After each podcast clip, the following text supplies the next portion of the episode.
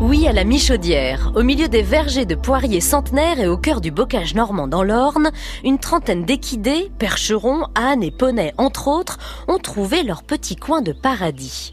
Si elle ne souffre pas trop de la chaleur, vous devriez être accueilli par Molly, une jolie femelle Saint-Bernard qui est un peu la mascotte des lieux, un bon gros toutou chez les chevaux géants.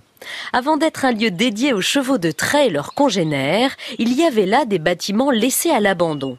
Sans la volonté et la passion de Jean Dinard dans les années 80 de restaurer ces granges à colombage, il n'aurait pas trouvé refuge. Je vous conseille de prendre le temps pour caresser quelques chevaux bien sûr et de profiter des lieux. Faites un détour par la sellerie. Des sculptures jalonnent aussi le parcours. Cobalt, Alouette, Blanco, ils sont tous plus beaux les uns que les autres. L'idée majeure ici est de montrer que les chevaux de trait peuvent sans problème intégrer des spectacles équestres et ne pas seulement être cantonnés à des travaux de labeur. Paris gagné. Cobb, Normand, Breton, Ardennais, Comtois ou Trait du Nord, avec puissance et élégance, ils se révèlent sur la piste dans des numéros de dressage, de voltige ou encore d'attelage. Le plus grand cheval du monde, le Chir, fait aussi partie du spectacle. L'art équestre comme débouché pour des chevaux qui ont rendu tellement de service à l'homme, c'est une nouvelle vie pour eux. Dans les champs, avant l'arrivée des tracteurs, ils étaient les fidèles compagnons des agriculteurs.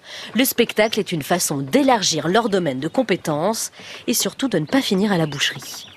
Jean Dinard a transmis sa passion à son fils et ses équipes. Vous pouvez la partager avec eux.